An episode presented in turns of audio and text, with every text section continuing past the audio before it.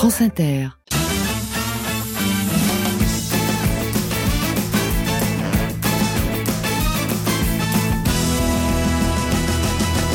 C'est la bande originale, soyez les bienvenus sur France Inter avec Lisa Delmoitier, avec Alexandre Cominec, Alexis Le Rossignol, Daniel Morin et nos invités aujourd'hui, Mathieu Sapin et Daniel Pénac.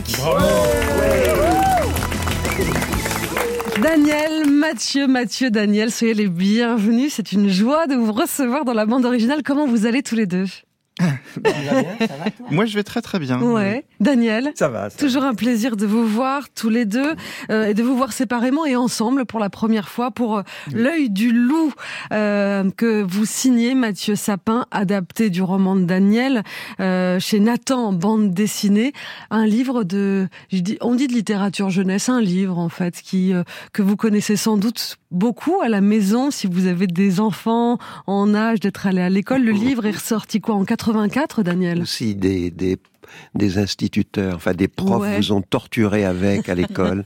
C'est arrivé aussi. Si Non, quelques non. profs nous écoutent. Non, on torture pas avec Daniel Pénac. On ne peut pas torturer avec du Daniel Pénac, c'est impossible.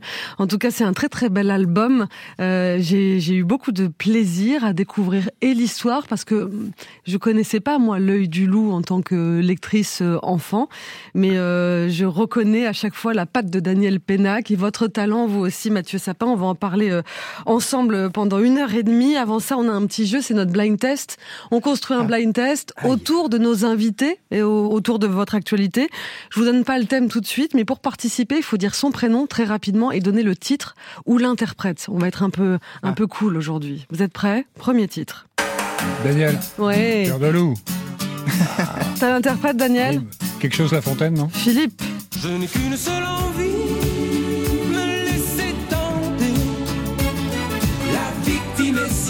Donc le thème. Cœur de loup, Philippe Lafontaine pour le premier titre. Deuxième titre. Je l'adore aussi. Hein. Ouais, ouais, T'as envie de chalouper là entendu. Regarde, je la note. La prochaine fête avec Coco, il y a euh, Philippe Lafontaine. Deuxième titre. Alexandre, Oui, euh, Survivors, Eye of the Tiger. absolument. Merde, je suis largué, moi. Daniel, Rocky 3, quoi. Rocky 3. Eye of the Tiger, un point pour euh, Coco, un point pour Dany. C'est la team des vacances. C'est la team des... ouais, c'est- la team des On vacances. change les prénoms. On change Eh, tous les prénoms. ouais. C'est la team des baisers. Oh, qu'est-ce que t'as dit Qui a dit Enfin, ça pas Pas, eh, pas en semaine sainte. Qui a dit ça Entre Noël et le 28. 1er de l'an, c'est abusé. Il y, a, il y a Ouais. beaucoup de gens qui nous écoutent là. Il y a beaucoup oui. d'enfants aussi. euh, Mais oui. paraît-il. Il faut qu'ils apprennent. Un troisième titre, au secours. Écoutez bien. Pas simple. Vous avez une carte à jouer tous les deux. Daniel Johnny Non. Et non. Grand chanteur français. Mathieu, Eddie, Eddie Mitchell. Non. Étonnamment, c'est pas ça. Edith Piaf Alexis Higelin. Non. Encore Allez-y. Bachung. Absolument. C'est Alain Bachung. Alors, j'ai vraiment. Attendez, À chaque fois qu'on doute d'un chanteur, c'est Bachung. C'est toujours Bachung. écoutez sa voix. C'est fou. Ah ouais, c'est vrai. C'est Bachung qui un peu côté Eddie Mitchell. Ouais, ouais. Ouais, ouais, vous avez raison. C'est Bachung qui se cherche, là, clairement, avec euh, œil pour œil. Mais c'est un- quand même un point pour Alexandre Cominet. Quatrième Qui se titre. cherche aussi. Bachung qui se cherche. Léo Ferré, Non, Alexandre Henri Salvador. non plus. Alain Souchon. Non plus. Carlos, Ah, c'est Arnaud. Lisa, je crois, a dit son prénom avant. Absolument, c'est Arnaud. Les yeux de ma mère. Bah oui. Ah ouais, mais avec une intro euh, un Ouais, peu longue. quoi. ouais. Un peu longue, c'est vrai. Mais Un peu qui- tropicale. On a souvent la version live de cette chanson, mais il y a une très belle version enregistrée en studio. Lisa arrive dans la course. Et là, Alors vraiment, Ouais, là, on- Mathieu et Daniel, rien n'est perdu. Il reste encore euh, trois titres. Vous pouvez mettre le casque si ça vous aide, hein, pour être plus proche de la musique. Je- J'essaie de vous trouver des circonstances atténuantes. on peut se taire si ça peut aider. On va aller prendre un café, on On peut vous laisser jouer. Cinquième titre. Daniel. Ah, c'est quoi ça Bette Davis Eyes. Bravo. Kim Carnes. Kim Carnes. J'allais le dire. Comment, comment elle s'appelle? Kim, Kim Carnes. Ah, ça c'est pas mal. Ah oui.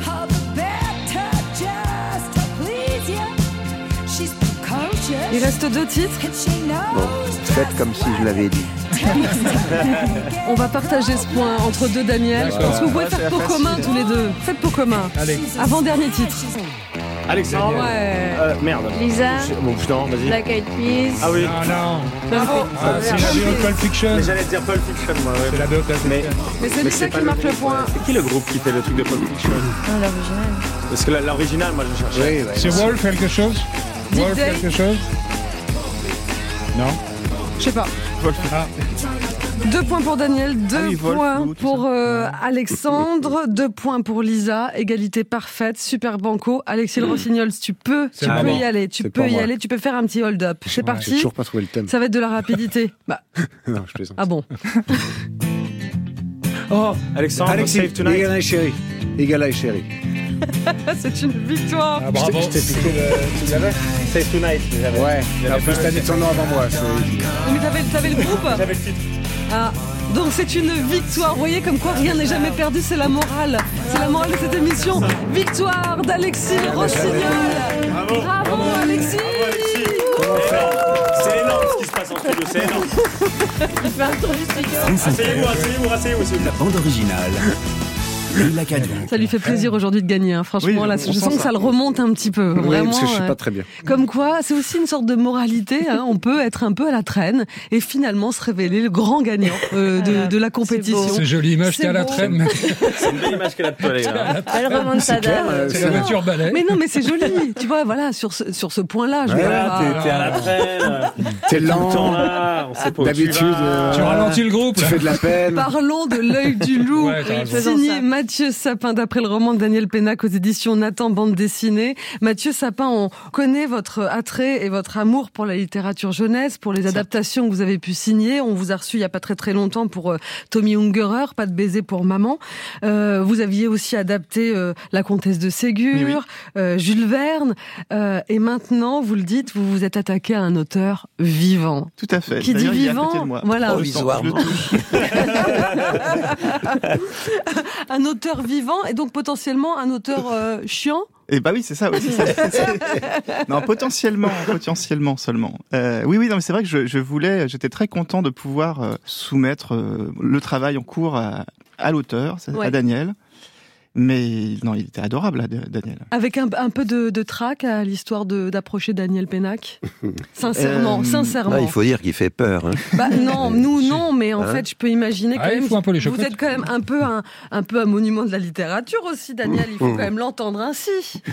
Tu sais ce qu'il te dit, le monument Le monument, le mec à la traîne et tout. J'ai très on envie de pas savoir. du tout dans l'esprit J'ai de Noël. j'ai hein. très envie de savoir ce que me dit le monument. Non, mais on, on a commencé par un bon resto. Ah, voilà. Le secret. Ah oui. Puis le principe est simple quand même. Tu as une, une œuvre qui change de support. Il y a un roman et puis tu as un dessinateur Mm. qui s'en empare. Ça devient l'œuvre du dessinateur. Donc Mm. tu lui fous la paix, quoi. C'est Comme ça, c'est parce que vous êtes sympa. C'est- C'est vrai que ça, c'est pas la même narration. Donc on- c'est lui le patron. Là, il fait ce qu'il veut. Là, on, on est d'accord qu'on est dans des situations idéales, parce que ça, c'est Daniel Pénac qui vous Voilà. laisse faire absolument ce que vous voulez. Ce qui n'empêche que vous avez une, une pression que vous vous collez tout seul, quand même.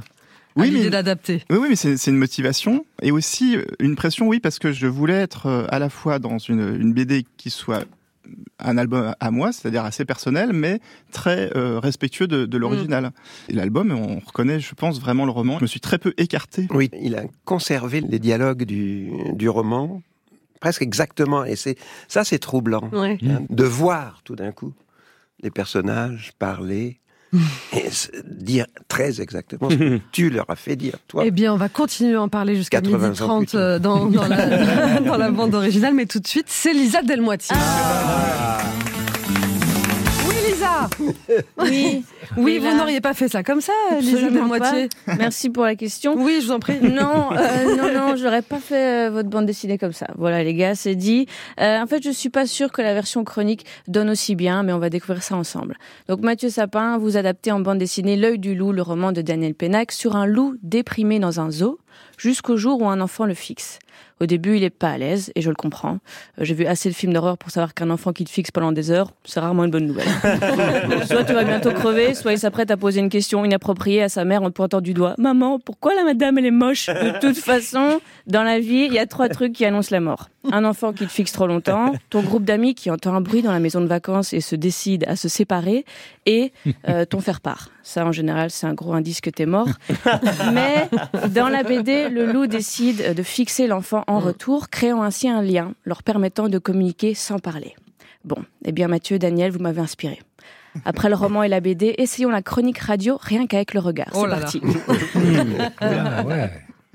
ouais. Euh, on va laisser ça pour la communication humain-animal. Ça donne pas de terrible en radio. Moi, euh, j'adore les histoires entre les hommes et les animaux. Tintin et Milou, Marley et moi. Euh, vu l'actu, je trouve que ça fait du bien des histoires prouvant que l'homme est capable de douceur envers son prochain. Et il faut juste que son prochain soit à quatre pattes et ferme sa gueule, ok? Après, ça se négocie. hein. Bon, Milou, Milou, Marley sont des chiens. Ici, c'est un loup. Mais Daniel, Mathieu, vous n'avez pas chipoté. Qu'est-ce qu'un loup si c'était un chien qui a jamais quitté sa face gothique, hein? Le, le lien entre l'homme et l'animal, moi je trouve ça absolument fascinant. On le voit dans l'album, hein, l'enfant et le loup sont deux exilés qui se rencontrent. hein. Quand on est exclu, quand on est déçu des hommes, mais on se tourne souvent vers l'animal. Bon après moi quand je suis des hommes, je me dis pas que je vais adopter un loup, juste que je vais bouffer des chattes. Mais Oh, le lien est puissant, euh, je vous le dis. Moi j'ai eu un chien en grandissant. Eh ben, quand il est mort, j'étais tellement triste que je suis devenue végane pendant deux ans. Pourquoi pas plus de deux ans Euh, ben, Je suis fascinée par le lien entre humain et animal, mais il s'avère que je suis encore plus fascinée par le lien humain-charcuterie-raclette. Euh, ne me jugez pas, c'est le plat préféré des Français. Euh, ça m'a c'est vraiment génial la raclette, hein, j'en profite cette saison. ouais. Euh, je trouve ça hyper convivial. Quoi. Tu rassembles tous tes amis autour de la même table, mais c'est solitaire. Tu dois rien faire. Tout le monde cuisine dans son petit coin avec son petit caclon, en charge de son petit plaisir. La raclette, c'est comme une partouze où tout le monde se branle. Convivial, mais solitaire. Ah, tu, tu mets des cornichons, toi.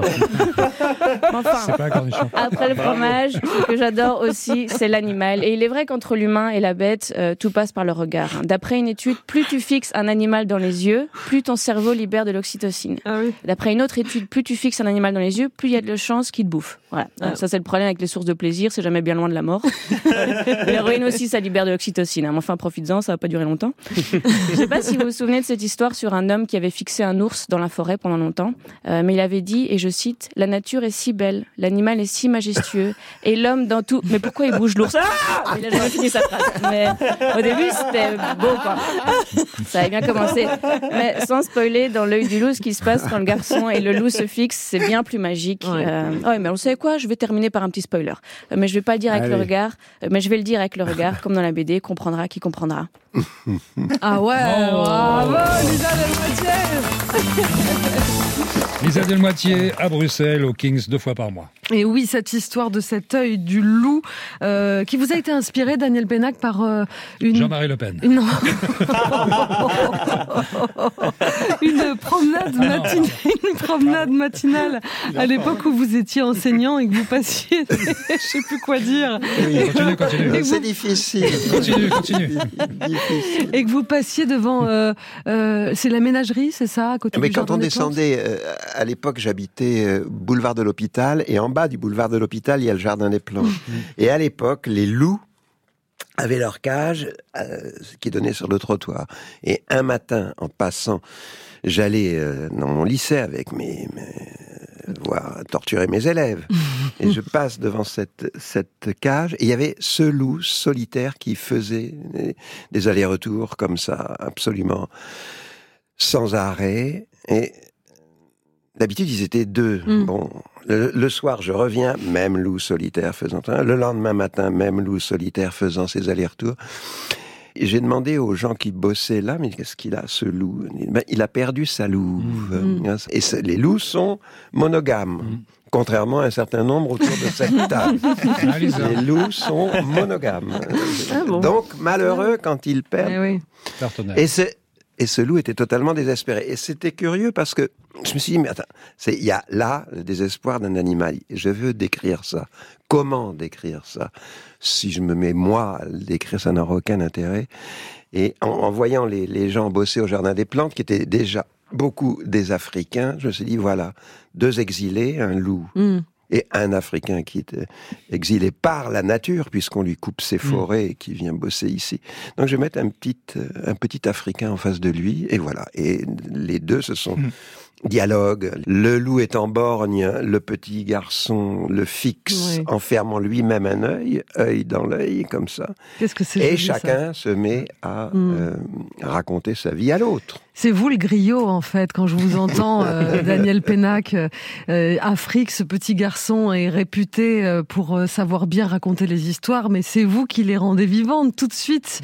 Est-ce que Daniel vous lui avez demandé de vous raconter l'histoire Mathieu Sapin lors de cette première bouffe de, de rencontre Oui, oui, puis on n'a pas besoin d'insister beaucoup, Daniel. il- non, non, mais ça s'est fait naturellement. Alors, moi, je dois confesser que je n'avais pas lu euh, le roman euh, Mm. dans ma jeunesse. Alors pourquoi avoir eu envie de c'est- votre enfant qui l'a lu c'est ça? Euh, ma fille, Ouais. ma fille cadette l'avait lu, et puis comme beaucoup de ses camarades. Et euh, on m'a présenté Daniel, et on, on m'a parlé de ce, ce roman. Et puis, dès qu'on l'écoute, bah voilà, on a, Ouais. on, a, on a envie de raconter ça en, en images. Et euh, c'est vrai que quand on parle avec Daniel, il, il apporte plein de choses qui n'étaient pas forcément évidentes dans le roman, mais Ah. des indices qui, moi, me- m'aidaient pour construire euh, la BD. Et, euh, et donc, je suis allé aussi au Jardin des Plantes, mais il n'y a plus de loups. Ah. Ils sont, Eh ils sont oui. partis depuis, Oui. depuis longtemps. Donc, j'ai, après, j'ai essayé d'imaginer. Mais alors moi je suis hyper étonnée euh, c'est un texte que vous avez euh, publié en 84 et tout est déjà là. Ouais. Euh, vous évoquez la déforestation, les raisons pour lesquelles des populations sont amenées à quitter leurs terres ancestrales parce que plus rien ne pousse, puisqu'on a tout coupé. Euh, c'est déjà là en 84. Euh, vous parlez déjà de cette acceptation, alors euh, de la différence, du fait de réussir à, à parvenir, à faire partie d'un ensemble, même en étant différent. C'est déjà là. C'est un texte, c'est Ouais. un texte euh, tristement. euh, Contemporain. ouais. Oui, bon, enfin, ça veut simplement dire qu'on qu'on peut pas dire aujourd'hui qu'on Qu'on n'était pas au n'était courant. pas prévenu. Mm. C'est-à-dire que ce sont des problèmes qui traînent depuis maintenant une, une éternité. Vous savez, il y avait Dumont à l'époque qui était un grand... euh. Les années 70. ouais, et qui euh, sortait un bouquin en même temps que moi. Moi, je faisais un bouquin sur, contre le service militaire, Ouais. et lui faisait un bouquin sur l'é- l'écologie. Et il m'avait dit, tu sais, ça sert à rien. Il signait son livre. ça ne, te- ne te fait aucune illusion, ça ne sert à rien. Ah, L'optimisme de- des gens de gauche. Qu'est-ce qu'il voulait dire par là que de Il- bah, que- prévenir que euh, lui était un, un écologiste qui disait, euh, euh, qui, qui avait écrit cet essai, euh, qui, qui scientifiquement prévoyait absolument tout ce qui nous arrive aujourd'hui, tout en me disant, ça ne sert à rien. J'avais un autre ami d'ailleurs qui me disait à moi aussi, arrête d'écrire, personne n'écoute la littérature. Faut changer d'amis, hein, euh, Daniel.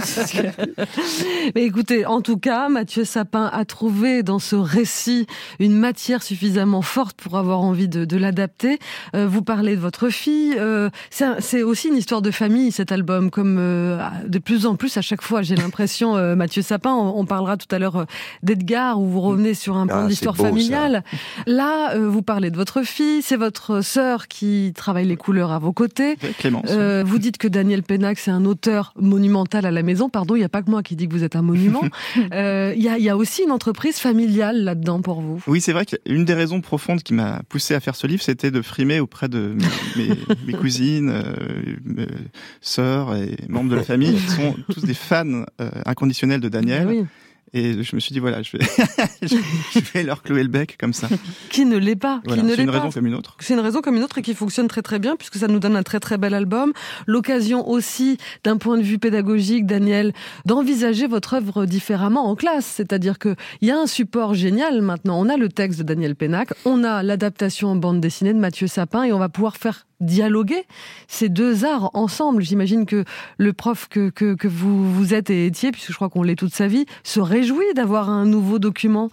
Oui, je, La BD, je la, génial. la- la dichotomie bande dessinée, roman, moi, ça n'a jamais marché avec moi. D'abord Ah, c'est parce que euh, quand j'étais gosse, euh, je lis... non, mais c'est, c'est- écoute, franchement. dit la vérité. Quand j'étais gosse, je lisais euh, Tintin. Oui. Ouais.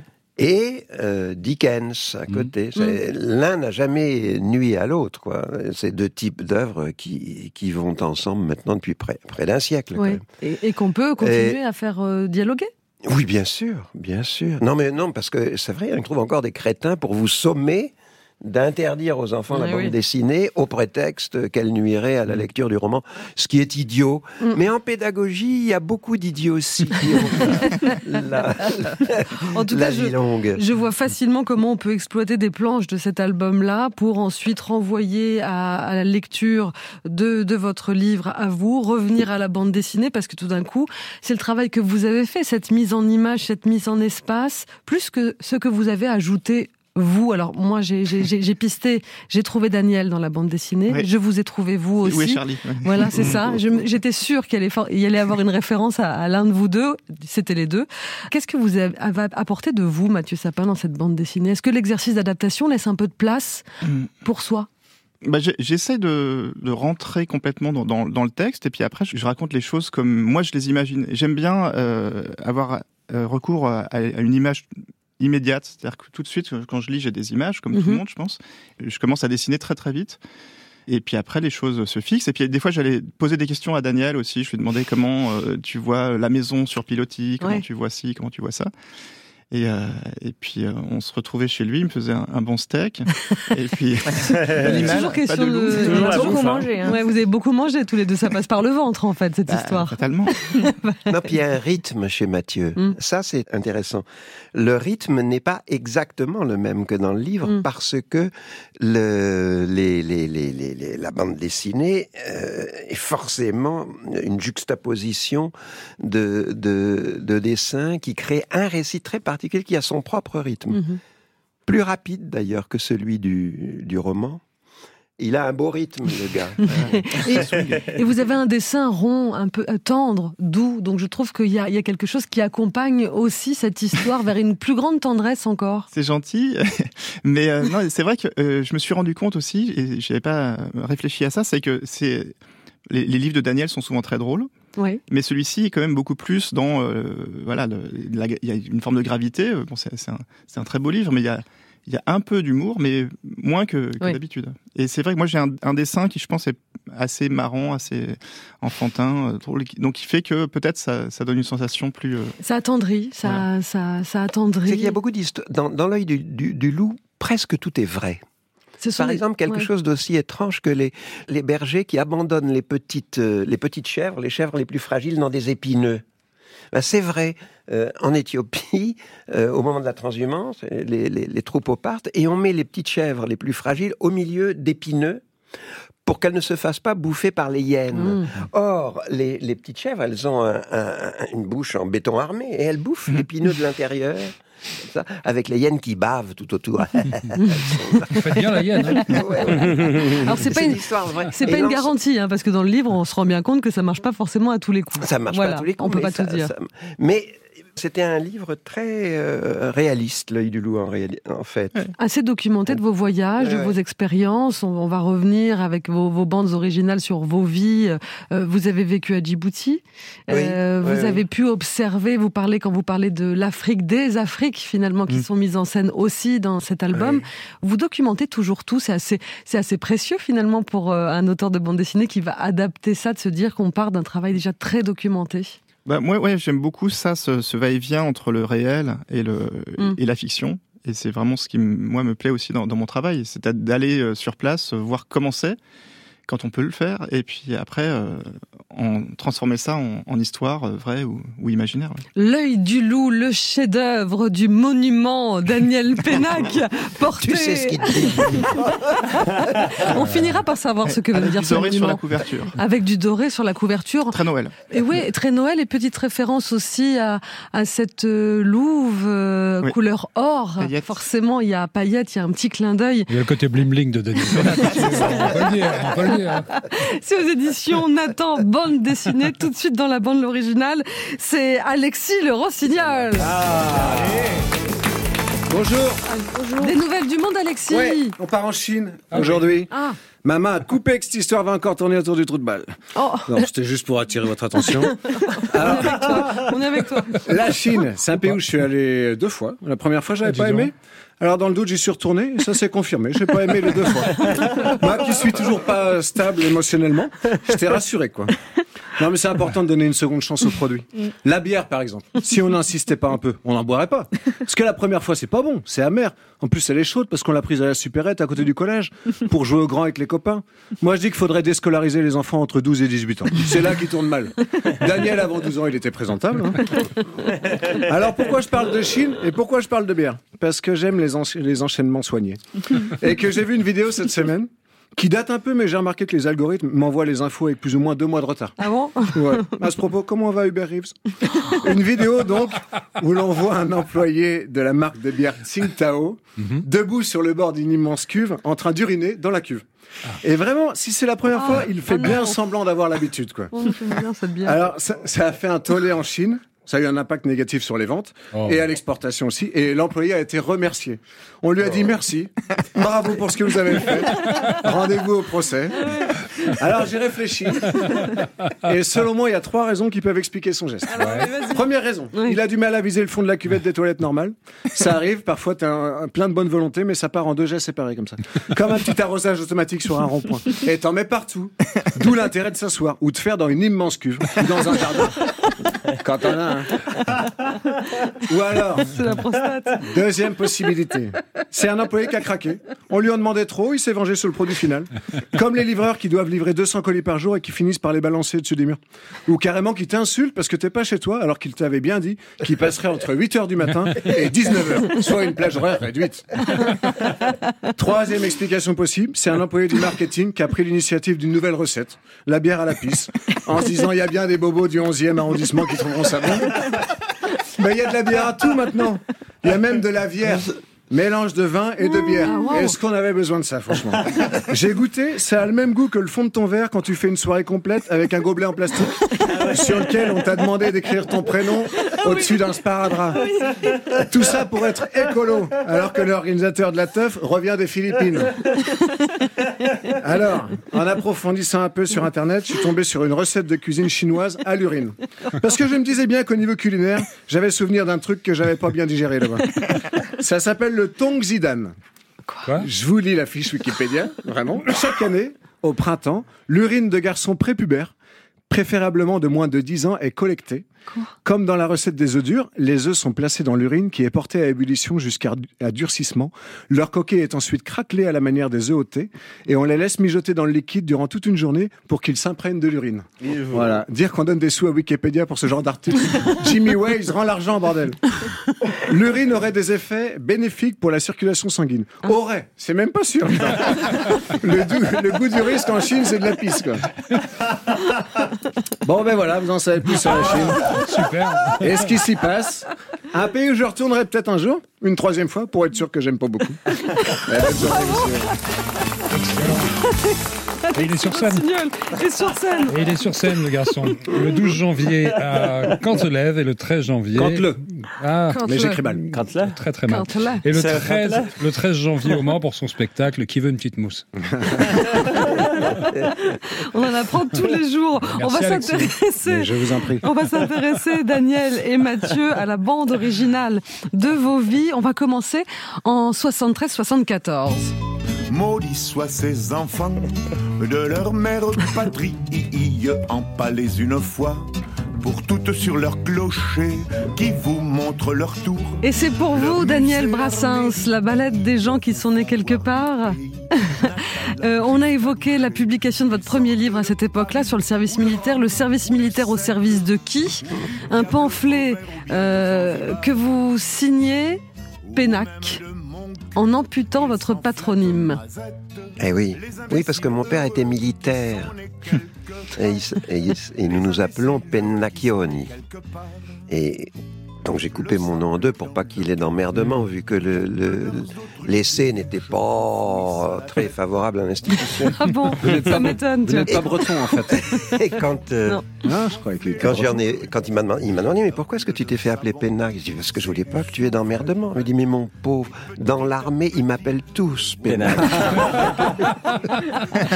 c'est- Il y a comme ça des malentendus dans la famille. On est, moi, je, je suis le produit d'un drame. Euh, quand je suis né, je- j'avais un frère jumeau. Et un jour, ma mère euh, nous a donné notre bain à tous les deux et elle, elle en a noyé un. Et j'ai jamais su si c'était lui ou moi. Et c'est le drame initial. Hmm. En fait, c'est une blague de Mark Twain. Oh non, j'ai eu peur. Oh là là, franchement, je me suis dit au secours. Ah non, moi j'ai commencé à me décomposer. Daniel, c'est pas très Noël tout Non, ça. Daniel. On est dans l'esprit de Oh Noël. non, hey, au secours. Vous voulez pas faire des chroniques, Daniel Oh, je suis fatiguée là. Là, je vous m'avez épuisé pour 15 ans. Oh là là, angoisse. Et ils Daniel, étaient, alors- et ils- étaient lavés à la bière. Oh, oh, ils étaient au Alors secours. justement, à propos de bière, Non, non, alors non. on va élever le niveau. Oui. T'avais raison, c'est vrai. Barthes disait il y a des boissons sociales. Ouais. La bière est une boisson sociale, le café est une boisson sociale, le whisky est une boisson sociale. Il définissait ça en gros en disant c'est subjectivement dégueulasse et objectivement délicieux. Ça rassemble les gens. Donc c'était la chronique était juste sociologiquement Toujours. du point de vue de Il est Roland toujours Barthes. très juste. Et- d'un hein. point de vue sociologique, alors le service national, le service militaire, ça donne quoi? Puisque dans Mais ce c'était une institution Eh oui. qui était basée sur trois, trois grands mythes. Le mythe de l'égalité sous les drapeaux. Or, dès que tu rentrais dans une caserne, fallait pas trois secondes pour savoir que tu étais un fils de Bourges et qu'en face, il y avait des prolos ou des paysans. Ça, c'était le premier mythe. Le deuxième mythe, c'était le mythe de la maturité. Tu seras un homme, mon fils. Tu vas faire... Or, c'était l'univers le plus infantile qu'on puisse imaginer. D'abord, on te mettait dans un uniforme, ce qui était des sortes de langes. C'était des langes psychologiques Ouais. des langes spirituels comme ça.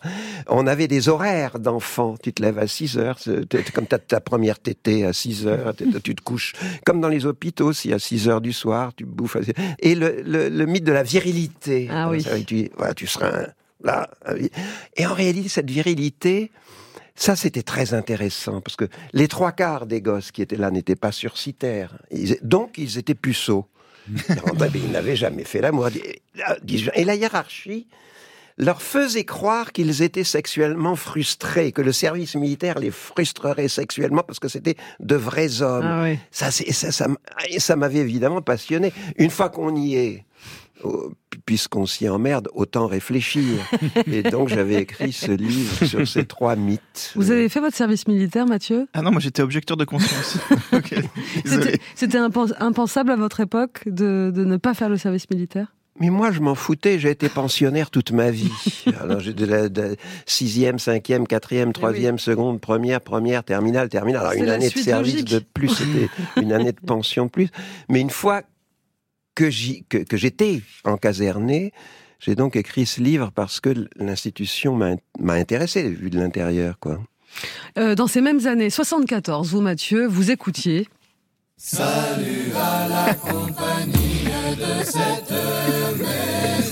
Qu'est-ce Dis qui se passe ce matin? Sacrée ambiance. Ça a l'air de mettre en joie en tout cas. Mathieu, l'année de votre naissance, avec euh, cette musique, pourquoi donc? On a l'air dépité. Non, mais c'est- Malicorne. Mais c'est très beau, Malicorne. Je dis pas le contraire, mais pourquoi? Mais pourquoi? C'est ce qu'on Mais- écoutait à la maison, vous pensez? j'avais pas le choix, je, je, je Eh venais oui, de naître. eh oui. Euh, C'est le choix, des- le choix parents. Non mais bon, on Et- peut, on peut illustrer l'année de sa naissance par une musique qu'on n'écoutait pas forcément à la Oui. maison, vous savez, c'est le... Ah, je oui, oui, pas. on peut faire ça. Voilà. Non, Mais, non, non, mais, mais j'aimais, bien. Ça, il y a- il y a- ça me rappelle, voilà, des- ça, ça remonte à il y a un côté un peu médiéval comme ça. Ouais. Et Alors si on parle de votre enfance, il y a beaucoup de livres dans votre enfance, il y a beaucoup de Mhm. références. Votre euh, euh, mère était bibliothécaire, Oui. ceci explique cela. Euh, vous parlez de Tommy Ungerer déjà très tôt. Oui, bien sûr. Euh, avec le géant de Zeralda, de Max et les Maxi Monstres. Euh, vous faites une, une liste comme ça qui donne envie de se plonger aussi avec un, une appétence pour les livres qui font peur, quand même, un petit peu. Est-ce que vous savez maintenant que vous êtes un, un grand mais toujours un petit dans votre façon d'aborder la littérature jeunesse, pourquoi est-ce qu'on aime autant avoir peur? Ah, je pense qu'on aime aussi euh, se projeter dans quelque chose qui nous paraît euh, être plus grand que, que ce qu'on est, euh, plus, plus âgé. C'est-à-dire qu'on on s'intéresse à, à des lectures qui, qui paraissent destinées aux, Au plus grand aux plus grands. Et les histoires qui font peur, euh, je pense qu'elles fonctionnent comme ça. Vous, vous, vous étiez quoi Un lecteur On vous lisait beaucoup de livres Ouais, les Euh, deux, ouais, ouais. Ma, ma, ma mère me lisait des livres et puis j'en lisais euh, dès que j'ai. Même avant de savoir lire d'ailleurs. Ouais. Je feuilletais des pages. Tout de suite. Euh, vous, avez, vous avez fait un passage aussi aux éclaireurs de France. Ah bah plus qu'un passage, j'ai passé 13 ans au Ah oui. Louveteau éclaireur, bien Voilà, sûr. donc J'ai vous êtes même un- été animateur. ouais. Donc vous êtes un vrai, euh, un vrai débrouillard euh, dehors je dans sais la faire forêt. du feu euh, dans, Ouais. dans la neige, oui. À une époque où on vous laissait partir à plusieurs, comme ça, sans moniteur, avec une sorte de liberté qui semble Ah oui. impensable aujourd'hui. Oui, oui, oui, c'est ça, c'est quelque chose que j'adorais. C'était pendant les camps euh, d'été qui duraient trois semaines. Il y avait un moment qu'on appelait l'explo, Mhm. l'exploration, et pendant trois jours, on largue des ados, on leur donne un tout petit peu d'argent, mais vraiment très peu, et ils se débrouillent pendant trois jours pour faire un, un circuit. Alors je vous laisse imaginer les. les- les- les- Non, mais c'est- en fait, c'est. il y a des relais tous les soirs, on va vérifier. Oui, il y a des relais. il y a des relais ouais, chaque soir. ouais. Ouais. Mais relais, il y, a- il y a du Malibu aussi qu'on buvait. Ah Ouais. d'accord, ok. Ok, ok, ok. ok. Mais, mais non, mais C'est formateur. Et, et c'est vrai que je pense qu'aujourd'hui, c'est très improbable qu'on laisse comme ça. euh, Vous laisseriez vos Euh, enfants euh, Oui, moi, je, je crois à la responsabilisation. ouais, quand ouais. même. Hum. On passe aux années 95-96. Daniel, vous écoutiez T'es plus jolie que jamais. Sauve le cœur, ton cœur n'a plus la chaleur que j'aimais. Il bat au rythme du fric. Bobby Lapointe. L'ombre des flics, il ne dit plus aux copains. Pour illustrer ces années-là où vous décidez de quitter l'enseignement. Bon, t'es passé. Euh, 95-96. oui, j'ai fait un break de deux ans. Hum. Ah non, après, non, non, oui, ça c'est la fin. La fin. J'ai- enseigné pendant une vingtaine d'années et, et j'ai arrêté dans ces années-là, ouais. J'arrivais plus, je, je n'arrivais plus à corriger les, les copies, à les bien corriger. Et je me suis dit, je, je commence à, à- à m- faire mal mon boulot, donc. euh, qu'il faut y croire à son boulot, faut y croire. euh, Ah, pour les oui, les corrections, c'est important. Ouais. Vous pouvez pas faire, vous pouvez pas demander à un gosse de faire un devoir euh, impeccable et vous euh, bâcler la correction. Sans, sans blague, hein, ça, ils Mm. le vivent comme une trahison totale et ils ont raison. Et qu'est-ce qui fait qu'à un moment vous n'aviez plus, vous vous sentiez plus de corriger, de faire Parce ce que travail-là que vous avez fait longtemps parce que d'abord il y avait effectivement les, les à côté de la vie littéraire, puis il y avait la vie asso- associative, des choses comme ça. Mm. Bref, j'avais j'étais plus absolument concentré Mm. sur l'enseignement. Puis l'alcool aussi. La bière, la bière, la bière La chinoise. chinoise. La bière chinoise en grande quantité. Vous vous souvenez de votre dernier cours? Non. Est-ce que je me souviens de ouais. mon dernier cours? Comme on se souvient sans doute de la première fois qu'on prend la parole devant une classe. Enfin, non, non, je me souviens de, de cours qui me sont rappelés parce que par des élèves que je oui. croise dans la rue, quoi. Ça, c'est, ça arrive souvent. Pas longtemps, je sors du cinéma, il y a une petite fille qui me dit, monsieur, monsieur. Je dis, oui, qu'est-ce qu'il y a? Je me dis, j'ai dû oublier mon pébroc dans, dans- Le monsieur là-bas, oui, c'est mon grand-père. Ah, bon. Ah, il y avait un vieux monsieur qui me faisait bonjour comme ça. J'ai dit, oui, et alors? Eh bien, ça a été votre élève. Oh là là. Bon, ben, Un monument, un monument. Je vais voir le grand-père en question. Il était plus vieux que vous, incroyable. On tombe dans les bras l'un de l'autre. Et le gars se rappelle. ça, c'est des souvenirs merveilleux. Les élèves que je croise se souviennent de textes qu'on Ah. apprenait ensemble, par cœur. Ils s'en souviennent, alors. Euh, Tu te souviens de quoi? Ah, ben des milliers et des milliers d'années ne sauraient suffire pour dire la petite seconde d'éternité où je t'ai embrassé, où tu m'as embrassé. Euh, au parc Montsouris, euh, à Paris, sur la terre, la terre qui est un as. Ah, ça, c'était un poème de Prévert. Et ça, ça me fait plaisir. Quoi. Ils se souviennent. Et c'était, ça me fait plaisir parce que c'était le but. Je leur faisais apprendre des, des, des, des, des- récitations, comme on Mhm. disait dans le temps, toutes vrai. les semaines, mais qui devaient être récitables toute l'année. Ah waouh. Ah ben oui, oui, oui, bien sûr. Et je leur disais comme ça, je, je remplis le garde-manger et je vais leur faire des copains euh, pendant leur vie entière. Ah, et c'est vrai que c'est pas mal quand on est, va chez le dentiste de pouvoir se, se réciter un peu de Verlaine pendant que l'autre bosse dans votre bouche. Vous avez des...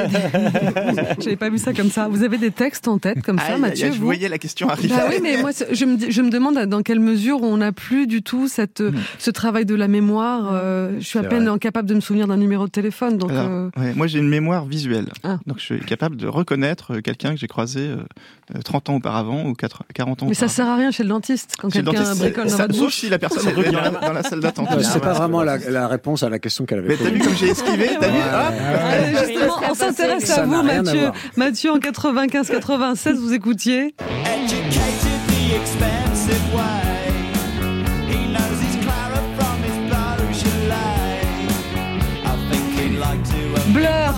Mathieu Sapin, et vous êtes objecteur de conscience, Voilà. on l'a évoqué. Vous entrez à, à la Cité internationale de la bande dessinée d'Angoulême.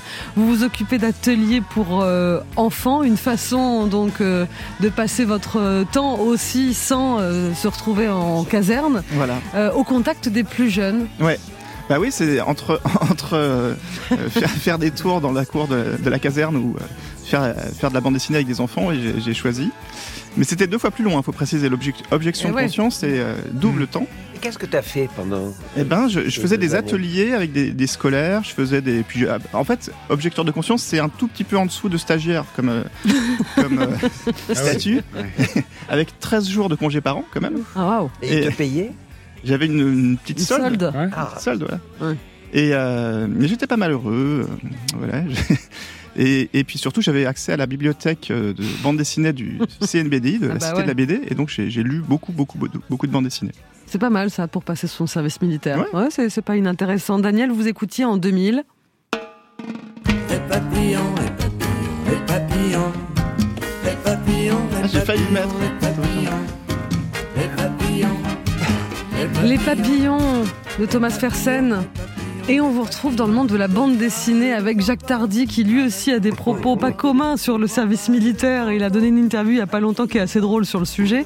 Vous, vous écrivez le, le scénario de la bande dessinée La Débauche, euh, un scénario qui dénonce la vague de licenciements abusifs euh, euh, dans les entreprises, euh, aux prises avec la mondialisation. Donc on est encore là avec des sujets quand même de société qui n'ont de cesse d'irriguer votre travail en fait, Daniel Pennac. Ben, ma femme venait de se faire virer du, du- du journal où, où elle travaillait euh, parce que justement on, on- on licenciait et on licenciait à la base Mm. hein, les secrétaires, les machins comme ça. Et alors elle avait, elle a eu l'idée idiote de prendre leur défense alors qu'elle était journaliste et elle s'est fait virer.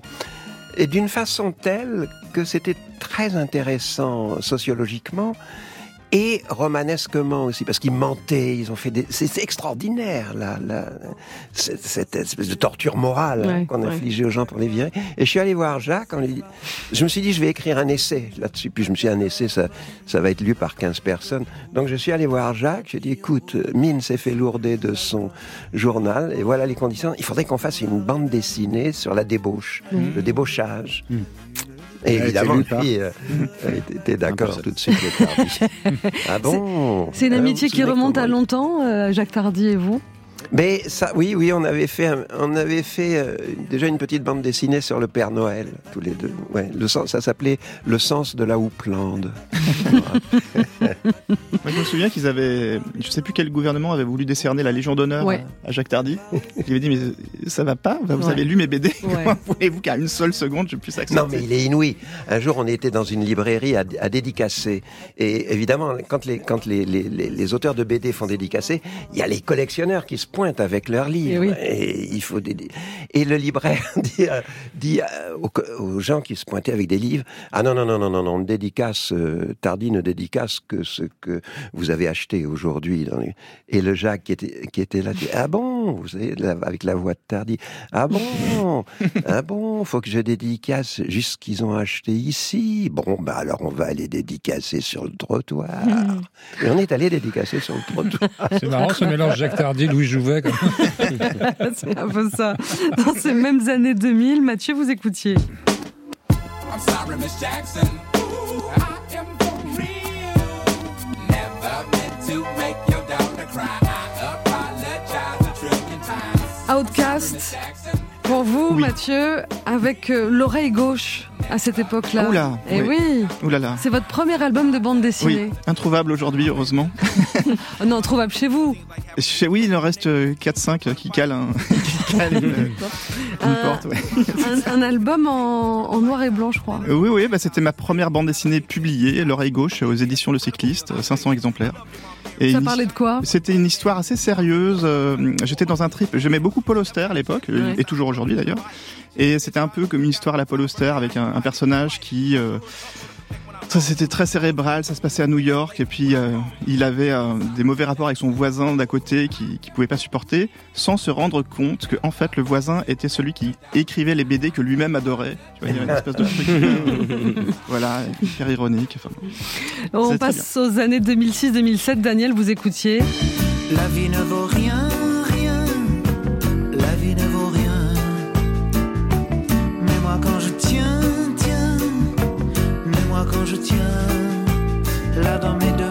Votre bande originale est très chanson française, Daniel Pénac, Ouais. avec des auteurs, vraiment des auteurs. Là, Alain Souchon, La vie ne vaut rien. Et chez Pourquoi qui il n'y a rien à jeter. hein. Souchon, vous pouvez regarder, il n'y a Mm. rien à jeter.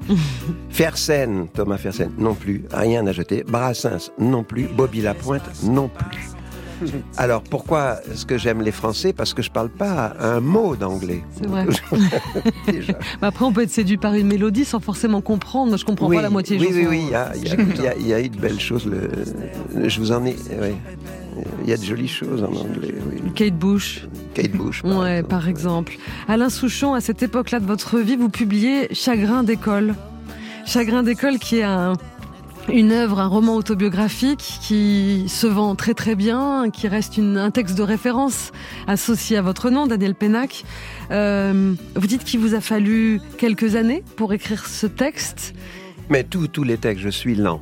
Et les Malocènes aussi, c'est toujours Oui. trois ans, quatre ans. Ça, quelquefois, mon éditeur euh, a peur.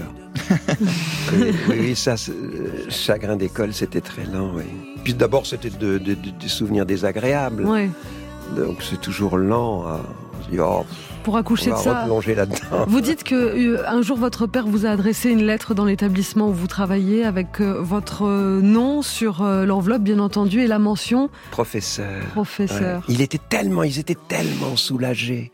Mais parce que quand j'avais 13, 14 ans, ma- la, la coiffeuse de mon village, à La Colle-sur-Loup, dans les Alpes-Maritimes, qui était une copine qui avait 10 ans de plus que moi, me disait, tu sais, ta mère, sous le casque, elle nous disait, heureusement que quand nous aurons disparu, il y a les aînés pour euh, entretenir Daniel. Ils, sont- ils vont s'occuper de lui. s'inquiétait à ce point. Ah oui, oui, oui. Parce que les mères, vous savez, une, la mère, une mère de cancre, de cancre absolu. Mm.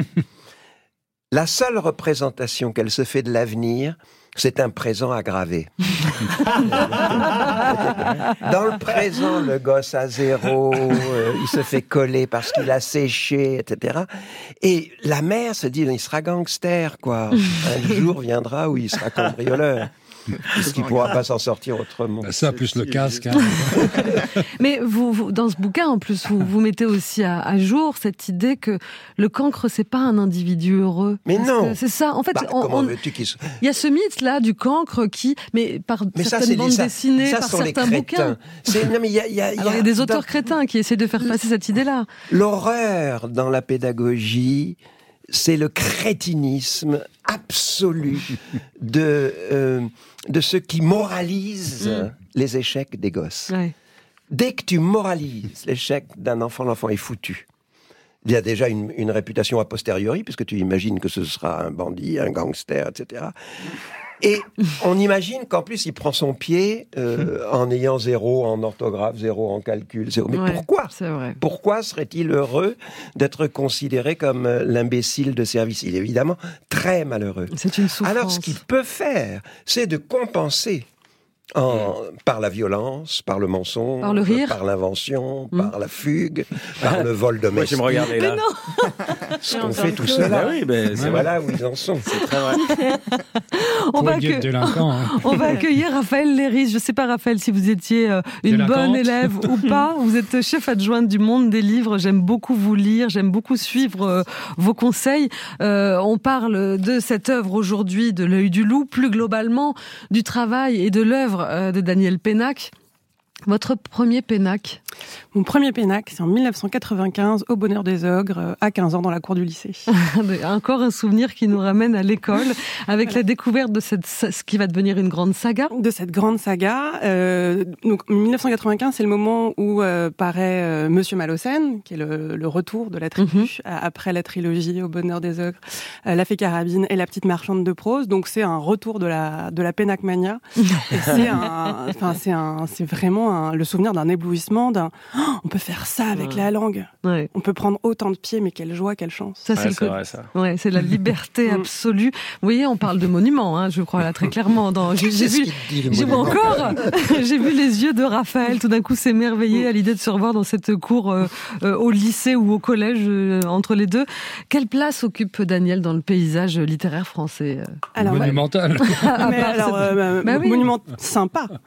Ouais, un monument sympa. Euh, et très spécifique, parce que, euh, alors j'ai l'impression d'être un premier colloque Pénac.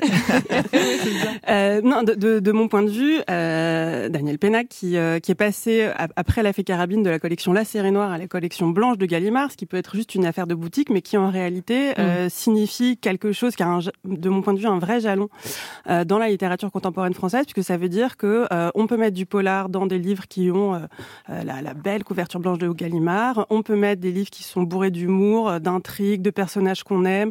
On n'est pas obligé de s'emmerder. Ouais. Et, C'est vrai. et c'est un, un retour du plaisir euh, que, que et de l'intrigue et des personnages euh, que, que Daniel Pénac, de mon point de vue, incarne très fortement. Et donc c'est la porte ouverte à euh, bah, je sais pas, au, au, au Goncourt de, de Pierre Lemaître, par exemple. Ouais, ouais. Voilà, ça, ça, je pense que ce sont des choses qui ont été rendues possibles par, par la place de Daniel Pénac euh, dans la littérature. Et on peut faire plaisir aux grands comme aux moins grands. Parce que c'est aussi ça, c'est exploser un peu cette frontière qui, qui consisterait à cantonner, même si c'est moins le cas aujourd'hui, un auteur à la sphère euh, jeunesse ou à la sphère euh, grand, en gros. C'est aussi ça, cette capacité à voyager entre les deux. Voilà, voyager entre les deux. Donc votre, euh, votre deuxième livre, euh, Daniel, c'était Cabot Caboche, si je ne m'abuse, après le, le- le service militaire. Et Cabot Caboche, c'est alors un livre pour enfants, une histoire d'amitié et de clébard, de, de grandes constantes de l'œuvre de Pénac.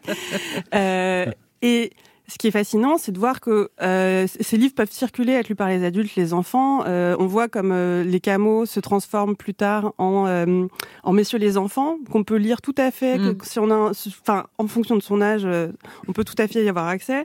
Euh, là encore très récemment, j'ai offert la, la- la première trilogie des Malocènes à des adolescents. Ça marche, ça marche extrêmement bien. Euh, oui, les adultes, les enfants sont, en font leur miel. hein. Et euh, avec un succès à la fois euh, populaire et critique, ce qui est aussi rare. C'est pour ça qu'on parle quand même un peu d'un phénomène de ce point de vue-là. Soit on est complètement adoubé par le, le, le public et une certaine critique peut se dire voilà c'est pas à la hauteur. Là c'est pas le cas avec Daniel. Les deux, tout le monde est, est d'accord. Alors je suis désolée, je suis obligée de défendre ma corporation. On Ouais. n'est pas toujours les ennemis du. Non mais non mais je, je- Euh, alors par ailleurs, je, ne sais pas à quel point les, les premiers livres de, de Daniel ont été absolument euh, salués par la critique. Ah, alors j'ai ouais. repr- j'ai retrouvé des papiers euh, très chouettes du, du Monde, donc je suis assez contente cette institution s'enorgueillisse d'un enthousiasme relativement constant. Euh, mais oui, un- en tout cas, un, un plaisir partagé à, à- à tous les niveaux, des livres qu'on peut lire à tout- de, de plusieurs sortes, de- pour leur langue, pour leur intrigue, pour leurs personnages. Euh, et par ailleurs, moi, j'ai un petit témoignage personnel. J'ai fait euh, la, la une euh, du Monde des Livres euh, l'année dernière avec le, le dernier Malocène, et j'ai reçu un nombre de mails de gens de l'édition qui n'étaient pas chez Gallimard, qui n'avaient pas de rapport particulier avec Daniel Pénac, qui m'ont dit oh, mais quelle joie de le Ah, voir comme ça mis à l'honneur. Et c'est pas très souvent que le plaisir se partage gratos. ça vous touche ça Daniel? Ah bah bien sûr, bien sûr. C'est rigolo, vous avez commencé par ce passage dans la blanche, j'étais donc dans la série noire. Alors, Mm. Pour répondre à Raphaël, la- au bonheur des ogres et la fée carabine, il n'y a pas eu de papier dans les journaux parce qu'on ne chroniquait pas la série noire. Ah. Hein, C'était de la littérature populaire, euh, euh, peut-être encore un peu réputée littérature de gare. Et j'avais eu un seul papier qui était un papier d'Angelo Rinaldi, qui à l'époque était le critique le plus redouté, et qui était content. Il était content parce que Malocène euh, lisait Carlo Emilio Gadda. Alors ça, ah, c'est formidable. Et, et Gallimard était par ailleurs une maison euh, architecturalement hiérarchisée. Vous aviez à la cave la série noire, dans les étages la blanche, et dans un petit hôtel particulier la Pléiade.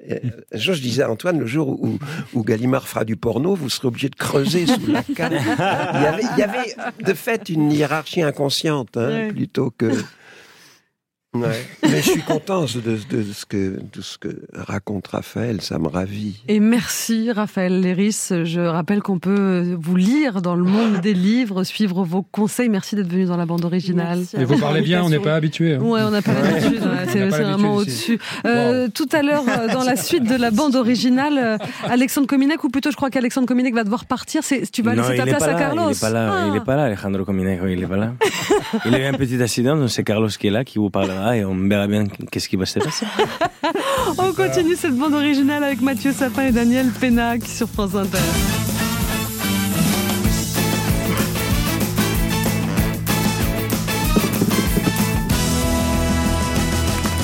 Retour de la bande originale sur France Inter avec Lisa Delmoitier, avec Alexis Rossignol, avec Alexandre Cominec, Daniel Morin est avec nous et nos invités Mathieu Sapin et Daniel Pénac. Pour l'œil du loup, d'après le roman de Daniel, adapté par Mathieu chez Nathan en bande dessinée, est-ce que ça peut vous donner envie de continuer ensemble encore? Parce que là, on parle aujourd'hui de l'œil du loup, cette histoire qui, qui met en scène ce, ce loup euh, vraisemblablement amoché, qui ne voit plus que d'un œil, ou en tout cas qui ne perçoit le monde qu'à travers un seul euh, de ses yeux, qui euh, va parvenir à nous raconter son histoire en entrant en communication presque magique avec euh, un petit garçon Afrique qui l'observe s'ensiller euh, à travers les grilles de, de son enclos. Et cette histoire va nous transporter bien au-delà euh, de cette ménagerie euh, où on imagine être à Paris, bien sûr, avec euh, l'histoire du loup, euh, le rapport de loup à l'homme et l'histoire de ce garçon qui lui aussi a dû traverser un certain nombre d'épreuves. Forcément, on a envie de continuer ensemble, non? Les garçons, là, encore une bouffe et ça y est, c'est bon. Ah, Il n'y aura pas de suite à l'œil du loup. Non. Mais on peut tout à fait travailler sur un autre sujet. Ah, c'est ouvert. Est-ce que c'est- une, une ouverture chose, pour là, vous euh Ça vous regarde pas. Oh, un resto d'abord. Vous le prenez comme ça, les petits amis. tout, tout à l'heure, en première plus. partie d'émission, Raphaël Léris du Monde des Livres parlait des Malocènes. Est-ce que ça pourrait donner lieu à une adaptation euh, ensemble? Ah ouais, là, c'est la comédie humaine, hein, c'est un- Ah, un- une œuvre C'est long, titanesque. oui. Ça, c'est monumental. long, oui. Parce que L'œil du loup a déjà donné lieu à des adaptations, euh, Daniel, au théâtre. Oui, une, une fois. Vous semblez surpris. Non, non, non, non. je- J'ai regretté d'ailleurs. Oui, c'est un, Ah. c'est un, une vieille discussion entre la metteuse en scène de ce spectacle et, et moi. Je pestais parce qu'on n'avait pas fait en, en sorte que ça tourne. C'était formidable. Et ça n'avait pas pu aller voir du, du public en France, c'est ça Non, on n'a pas tourné. C'est dommage, mais c'était bien, oui. J'avais beaucoup aimé. Ouais, une, une immersion aussi euh, théâtrale. Mais, mais ce qui est étonnant avec euh, l'œil du loup, moi, je, là, j'ai fait pas mal de, de séances de, de signature Oui. avec Daniel ou sans Daniel, et, euh, et le nombre de personnes qui viennent de tous âges d'ailleurs témoigner de, de l'affection qu'ils ont pour le roman, et euh, c'est assez impressionnant. Et voilà, comme quoi vous avez réuni euh, avec vos deux arts, avec le travail, donc euh, le travail familial. On n'a pas assez parlé de votre sœur euh, qui, oui. qui s'est occupée des, Clémence. des couleurs, Clémence, euh, et qui est aussi un œil euh, très attentif Ah oui. à vos dessins. je hein. vois où vous voulez en venir. Donc, Oui, petite- Elle lit que- le texte, Clémence. Elle fait attention à ce qui est écrit. Oui, oui. Bah, Clémence lit beaucoup. euh. Moi, je- quand je dessine, au bout d'un moment, mon cerveau part. Oui. Et donc, j'écoute euh, la musique, j'écoute euh, France Inter, j'écoute la bande originale. Ou tout ça, je mets- j'ai- beaucoup de temps Il est libre. hein. bien, il est bien.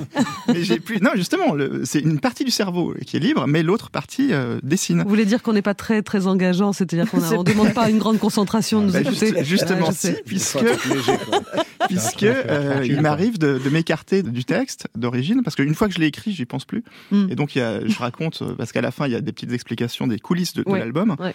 et je raconte comment, euh, à un moment donné, il y a une phrase dans le roman qui dit euh, le- et le loup est dans sa cage avec son unique rocher gris. Et euh, j'ai écrit la phrase, et ensuite je dessine, et puis peu à peu mon esprit part ailleurs, et je dessine un rocher, puis deux, puis trois, puis quatre, puis euh, genre, je dessine un certain nombre. Ce que je fais dans toutes les cases, parce que la bande dessinée, c'est c'est Eh ouais. séquentiel. Donc après, on reproduit le, le décor plusieurs fois, jusqu'à ce que Clémence, une fois que je lui confie les pages euh, dessinées, terminées, elle, elle fait la couleur, et, et elle me dit, écoute, je sais pas si c'est un problème ou quoi, mais tu parles d'un unique rocher gris, t'en as dessiné euh, 50. Donc, euh, Il faut recommencer. Voilà, qu'est-ce que tu fais Hmm. Et là, Les chameaux et les dromadaires. voilà. Et oui. Et là, j'ai un cas de conscience parce que je me dis, est-ce que si juste je change la phrase discretos, ces nombreux Ah, rochers gris, ça passe. Étienne Escroc.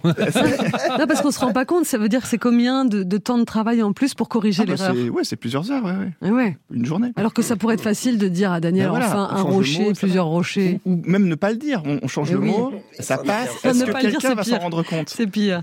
Voilà. Et même erreur sur les chameaux et les dromadaires. Ah oui, moi je- j'ai jamais su, je sais toujours pas euh, la différence entre un chameau et un dromadaire. Moi j'ai dessiné un chameau, c'était écrit dromadaire ou l'inverse. Évidemment, ma sœur m'a aligné direct. Quoi. Je vous, donne- je vous donnerai un petit truc euh, après l'émission pour, euh, pour vous en souvenir. Voilà. J'ose pas le dire à l'antenne, mais vraiment, il y a, il y a- il y a Lequel quelque a chose de très, Le... ça, je ne sais pas. On continue de parler de l'œil du loup. Mathieu Sapin, Daniel Pénac aux éditions Nathan, bande dessinée. Et tout de suite, dans Non. la bande originale, Si c'est Carlos. Et oui Allez. Alexandre Cominec devait être avec nous aujourd'hui. Il s'est cassé la hanche en glissant dans un hammam boulevard Sébastopol. Heureusement, il nous a envoyé euh, à sa place son invité Carlos. C'est Bonjour, ça. Carlos. Hola chicas, buenos días todos, c'est Carlos. Bonjour. Voilà, j'espère que, ¿Qué tal? que tout va bien pour tout le monde après ces fêtes de Noël. Oui. Hein, j'espère que vous avez été bien gâtés. Oui. Hein, moi, ça va super, car comme vous le savez, Carlos, il n'a pas besoin d'attendre le mois de décembre pour qu'on joue avec ses boules et sa. Hein et les femmes n'ont pas besoin d'attendre Noël pour être gâtées. Tu vois, c'est ça. C'est l'avantage avec Carlos, c'est qu'il est à disposition toute l'année. Tu vois et de tout le traîneau, les cires compris, je peux te dire que Carlos, c'est celui qui est le mieux monté. Tu vois bon, je vous sens tous un peu tassés là. Qu'est-ce qui se passe hein Je sens que vous avez plus bouffé que baissé quoi, pendant les fêtes. Hein et c'est bien de bouffer, mais il faut baisser. Il faut baisser parce que si tu fais que bouffer et pas baisser, bientôt tu ne pourras plus baisser. Vois, C'est ça, c'est mathématique, c'est Carlos. Regardez-moi. Regardez la forme que j'ai, tu vois. Et savez Il est beau. pourquoi Carlos c'est un cadeau Tu vois, arrive Noël, les femmes me considèrent comme un regalo de puta madre, tu vois. tu veux faire plaisir à ta femme, n'offre pas des bijoux, n'offre pas des voyages, offre Carlos. Ça n'arrête pas, du 24 au 25, je n'arrête pas, du 24 au 25, je n'arrête pas. Je passe de casa en casa para follar de la ménagère solitaire, tu vois, de, de la femme adultère, todas las mujeres, je follar, todas, todas. Je viens, je viens dans les maisons comme le Père Noël, comme le Père Noël, pero Carlos, il passe pas, il passe pas par les cheminées, tu vois ce que je non. quoi. Hein ah, te lo juro qu'à Navidad, eh, con Carlos, il n'y a pas que la dame qui est fourrée, si tu vois ce que je veux dire. D'ailleurs, c'est pour ça que j'ai perdu un peu ma voix, tu entends, tu vois J'aurais pas dû me glacer la bûche, tu vois Non, mais c'était pour faire plaisir à une copine, tu vois Elle s'était fait opérer des amygdales, il résultat des courses, j'ai attrapé froid et elle a une angine. Mais bref, moi j'adore Noël. J'adore Noël. J'a- J'adore Noël comme ces histoires des Pères Noël, des petits lutins. Tu vois, les petits lutins, si, j'adore. Moi j'ai des petites lutines, tu vois Oui, chaque mois de décembre, je me rencarde avec des toutes petites gonzesses, tu vois Oui, des naines, los midgets. J'adore, j'adore, j'adore les naines. Pourquoi j'ai l'impression d'être la barre du baby-foot Tu vois? Je peux en mettre trois à la suite et faire tourner mi polla et bam, gamelle. Tu vois Je joue un peu au baby-foot ou pas Non, j'adore les naines parce que c'est vraiment... Los mujeres tout petits comme un chupito, tu vois Mais avec un culasso, c'est incroyable la disproportion des naines.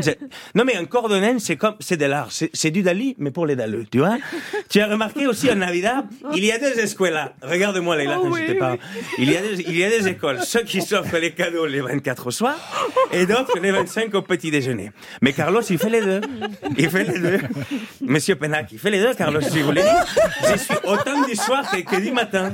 Voilà, un petit coup de coude sur mes côtelettes en plein sommeil et paf Carlos, il te remplit la haute, tu vois Je suis comme le bâton de berger, Leila. Il n'y a pas d'heure pour, pour en manger. Et tu sais pourquoi j'adore Noël? Savez pourquoi j'adore Noël? Pourquoi les femmes, quand elles voient Carlos, elles retombent en enfance. Tu vois, c'est ça. Leurs yeux s'écarquillent, elles se jettent sur le paquet pour le déballer. Vraiment, de verdad, de verdad? J'ai vu des femmes de 70 ans se mettre à courir pour venir jouer con el te jure. Et elles étaient heureuses. Elles étaient. Savez pourquoi Pourquoi j'ai réalisé leur rêve de gosse Avoir un poney? Bref. Bonne fête à toutes et à tous. Et si pour le 31, vous cherchez un vrai feu d'artifice, vous appelez Carlos. Bonne émission. Oh, nom de Dieu. Alors, On en profite quand même Carlos. pour parler d'Alexandre Cominac. Oui, c'est ça. Qui Oui. est sur scène. La magie de Noël. bah, dans deux semaines, dans deux semaines, il sera à l'Européen à partir de 12 janvier, donc les jeudis, vendredis et samedis pour son spectacle. Encore un peu de bûche, maman. Vous êtes bien sur France Inter avec oui, Mathieu c'est Barbie Sapin et Daniel Pénac. Et vous serez encore mieux avec un autre duo, c'est Clara Luciani et Alex Capranos. Des fraises, des cerises, un baiser d'ange au printemps. Mon vin d'été à toutes ces saveurs en même temps.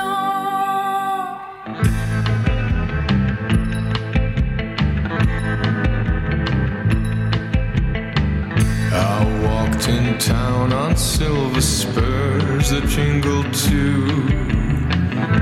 A song that I had only sang to just a few. She saw my silver spurs and said, Let's pass some time. And I will give to you summer wine. Mm, summer wine.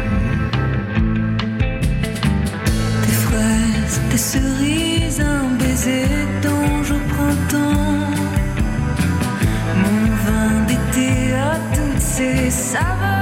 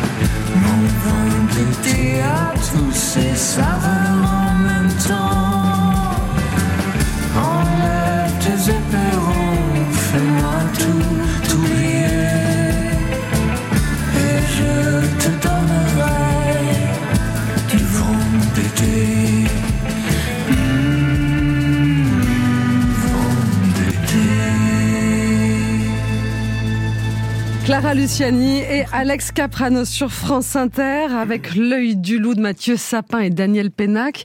Euh, ça c'est pour euh, Nathan bande dessinée, ce qui est en ce moment votre actu du moment, mais il y a d'autres actus bien sûr puisque vous Mathieu vous avez sorti euh, chez Dargaud Edgar de Lisbonne à Paris dans les pas de mon beau-père révolutionnaire après avoir suivi des, des Depardieu, des François Hollande. Cette fois-ci c'est l'histoire familiale. En quelques mots. Bah Edgar, oui, c'est le père de mon épouse. Et il m'a dit euh, l'été 2020, donc après le confinement, euh, donc il vit au Portugal, hein, et il m'a dit Tu devrais faire une BD sur moi, tu vas gagner beaucoup d'argent. Était, euh, il est Et, et ça m'a étonné parce que mes BD sont chez lui, mais il les, les a pas lus. Et il sait pas que je connais bah, Depardieu, Hollande, que j'ai fait des films ou quoi. Donc j'étais assez surpris. Ouais. Je me suis rendu compte que, à mon avis, c'était parce qu'il pensait que j'étais un galérien et que c'était pour, moi- pour Pour rendre rendre service. service. Et la vérité, c'est que son histoire est assez passionnante. Il a participé à la Révolution portugaise en 74. Et c'est un marxiste qui est resté euh, très euh, voilà fidèle à ses convictions de, de jeunesse. C'est un vrai personnage de roman, à l'imagination très fertile. Mhm. Et donc, je- pendant trois ans, j'ai noté ce qu'il me racontait. On s'est baladé dans, dans Lisbonne, euh, au sud du Portugal, un peu à Paris, et, et voilà. Et ça donne un très bel C'est album. formidable. Ouais, absolument. Et vous, Daniel, parlons des mots sont poilus que vous euh, co-signez avec Florence Sestac aux éditions Le Robert, où vous vous amusez tous les deux à traverser des expressions de la langue française. Oui, c'est ça, où on on retrouve votre fantaisie, votre drôlerie, et la sienne aussi à Florence Sestac. Oui, oui. euh, Flo fait des dessins. Moi, je raconte une petite histoire sur chaque expression. Connu comme le loup blanc, si, Connu pour faire un petit clin d'œil à l'œil du loup, forcément, se jeter dans la gueule du loup. Voilà. je fais un petit récit euh, drôlatique et Flo fait un dessin hilarant. Et ça fait une- encore un bon duo avec ces mots sont poilus chez le Robert. Tout de suite dans la bande originale, place à monsieur Daniel Morin. C'est moi. Ça va les amis Oui, ça va. et toi Quatrième jour de notre belle semaine de Noël. Oui. La semaine entre Noël et le Nouvel An. La semaine où on a des étoiles encore plein les yeux. La semaine où on entend encore les rires des enfants émerveillés par les cadeaux reçus. Pour autant, je vous en supplie, calmons-nous. Oui, calmons-nous, car à peine quatre jours que les cadeaux ont été déballés, mais mais déjà quatre jours. Du coup, on les connaît, les merdeux. Ils sont déjà blasés, ces petits bâtards. Ils nous ont cassé les pieds pour avoir la boîte Lego 500 pièces pour faire un vaisseau Star Wars. Et au bout de 30 pièces, ils ont laissé tomber ces chiens. C'est toujours pareil. À la moindre contrariété, le gosse baisse les bras, le gosse abandonne, le petit occidental est une pourriture. Toi, t'as dépensé des centaines d'euros pour les faire plaisir, 4 minutes 20. Il est même pas reconnaissant puisqu'il croit que c'est un vieux barbu habillé comme Anne Roumanoff qui lui a apporté les cadeaux. Quand tu penses qu'en Éthiopie ou en Mongolie, le gosse, tu lui files deux pots de yaourt vite et une ficelle, il a l'impression que tu viens de lui offrir l'iPhone 15 et il joue avec pendant un an. Moi, je comprendrais, je comprendrais tout à fait un parent qui craque et qui se met à gueuler. Écoute, Timothée, j'ai dépensé plus de 500 boules pour tes cadeaux. Tu vas me faire le plaisir de jouer avec au moins jusqu'à Pâques. Alors non, non, Timothée, c'est pas le Papa Noël qui a payé pour tes jouets, c'est pas lui, c'est moi. Moi qui me mets dans le rouge chaque année en décembre pour te faire plaisir. Alors je demande pas que tu me dises merci avec les larmes aux yeux en rajoutant que je suis le meilleur des papas, même si c'est vrai. J'aimerais, j'aimerais qu'au moins ta joie dépasse les 5 minutes, voilà. Repense à ce que je viens de te dire, Timothée, et agis en conséquence. Sinon, l'année prochaine, sous le sapin, tes cadeaux, ce sera un bâton et une paire de moufles. Mais bon, bien sûr, bien sûr, on leur dira pas tout ça, parce que sinon, ils vont chialer, les merdeux. Et ça gâcherait l'esprit de Noël, la magie de Noël. Sinon, au niveau de l'estomac, bon, ça va mieux. J'ai arrêté le citrate ce matin. Depuis lundi soir, j'en étais à 15 par jour. Je les mettais même plus dans l'eau. Je les croquais.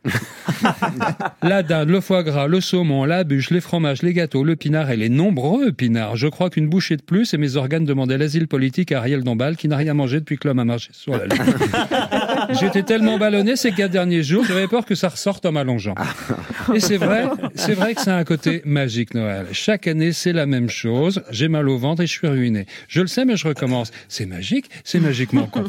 Bon, les amis, à demain pour le dernier jour de cette magnifique semaine de Noël. Avec mes collègues, bien évidemment. Bon, vive Noël, vive le petit Jésus et vive le citrate. Bravo Daniel L'œil du loup dans l'actualité chez Nathan Bande Dessinée et que vous réservent les prochaines semaines, les prochains mois, les projets? Dans quoi vous lancez-vous, Daniel? La crise de foie. La digestion. Qu'est-ce de que vous avez, euh, de quoi vous avez envie en ce moment? Euh, je- là, je suis dans un. assez difficile à dire, dans Mhm. un roman qui n'est pas tout à fait un roman. Mhm. Enfin, j'écris quoi. Voilà. Et- mais je, je ne sais qu'en dire pour l'instant. C'est- D'accord, on peut pas aller plus loin. En tout cas, on- ce qu'on peut dire, c'est que la saga Malocène, elle est terminée? Oui, oui, oui. Pas de retour possible. Oh, on ne sait jamais, hein, parce que d'une part, je mens beaucoup, et ensuite, euh, je, je n'ai aucun caractère. Je peux très bien reprendre de, de la confiture. Donc, je dis que je vais arrêter pour la vie. Et un livre jeunesse ou un livre à destination des plus jeunes? Oui, mais on a peut-être euh, Ah. une idée avec Mathieu là-dessus, mais comme je le disais tout à l'heure, une idée qui ne vous regarde pas. Oh, on peut pas savoir. Et vous, Mathieu, sur quoi travaillez-vous? Parce que Euh. c'est pareil, vous êtes, vous produisez beaucoup. Bah, on essaye. Ouais. non, non, j'ai, bah, j'ai, j'ai- avec Marguerite Aboué, euh, ma, ma, ma copine euh, avec qui on fait Akissi, on a fait un nouveau Akissi qui sort euh, le mois prochain. Voilà, tome 11. Mhm. Et euh, donc ça se passe toujours en Côte d'Ivoire et c'est toujours très marrant. Et puis surtout, bah, vous savez, je suis en mission et euh, je continue à travailler pour le ministère secret avec Johan Sfar. Et donc Mm. là, il y a un prochain euh, épisode du ministère secret qui, qui se prépare. Je peux pas en dire beaucoup plus parce que c'est le ministère secret, mais, Ouais, ouais. mais je peux vous dire qu'il y aura de l'action. Prochaines aventures et du cinéma bientôt. Euh, Ah Il ah. y a des envies très fortes, des projets, mais euh, le cinéma, c'est- toujours compliqué. Donc, euh, pour l'instant, c'est encore un peu tôt. Pour Un genre en particulier La un- comédie, toujours. Et une thématique qui vous intéresse Thématique, euh, qu'est-ce que je. Thématique. J'essaie d'en savoir plus. Non, mais le milieu. La politique, le- non, plutôt industriel. Ah. Voilà. D'accord. Euh, Avec ça, on n'est pas plus avancé, mais il nous a quand même lâché une petite information. Daniel, vous aviez oublié quelque gagné. chose, je crois. Oui, oui, oui. On fait avec Florence encore sur Florence les mots. Sestac. Euh, notre prochain livre sur les mots avec Florence Sestac, ce sera les, les mots rigolent. Mhm. Hein, les mots s'amusent, on n'a pas encore de titre. Enfin. Donc une collaboration fructueuse aussi Toujours avec Florence ce sera le, Sestac. le quatrième volume. Il y avait euh, les mots sont poilus, euh, les mots ont des oreilles, les mots se mangent, euh, les mots rigolent. On vous donne de la joie. Voilà, c'est ça. C'est- Et, ça. et ça fonctionne plutôt très très bien. En tout cas, on est ravis de vous avoir accueilli dans la bande originale pour parler de cet œil du loup. Il est temps de présenter des excuses, Daniel. Absolument, Leïla. Désolé pour bah, Daniel Pénac. Daniel Pénac, le Taj Mahal, la pyramide, l'arc de triomphe, bref, le monument Daniel Pénac. Tu grâce- sais ce qu'il te dit. J'espère qu'on va le savoir à la fin de l'émission. Ouais, grâce à Lisa Delmoitier, Daniel Pénac a été confronté à des images sexuelles plutôt diaboliques, comme le bouffage de chatte ou la raclette à branlette. Rien que d'y penser, je suis entre l'écœurement, mais aussi euh, le respect Oh. du génie de la chroniqueuse.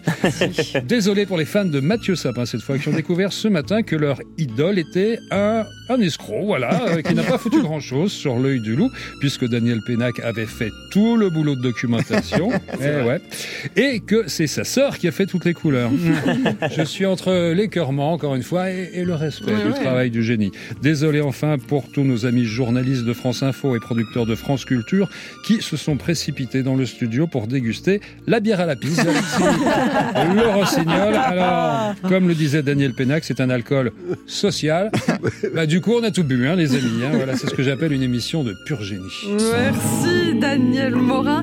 Merci à vous Mathieu Sapin. Merci Daniel Pénac euh, pour cette visite euh, de décembre comme ça, entre les fêtes. C'était une joie de vous accueillir. Merci à vous aussi autour de la table, à toute la Avec bande. grand plaisir. Et à la régie aussi, on parle jamais de la régie. Merci à vous. Ouais, ils sont assez désagréables en même temps. Encore euh, une, une, une émission ensemble pour clore Oui. la semaine. Ben oui. Demain, Demain. on vous souhaite une très très belle journée sur France Inter.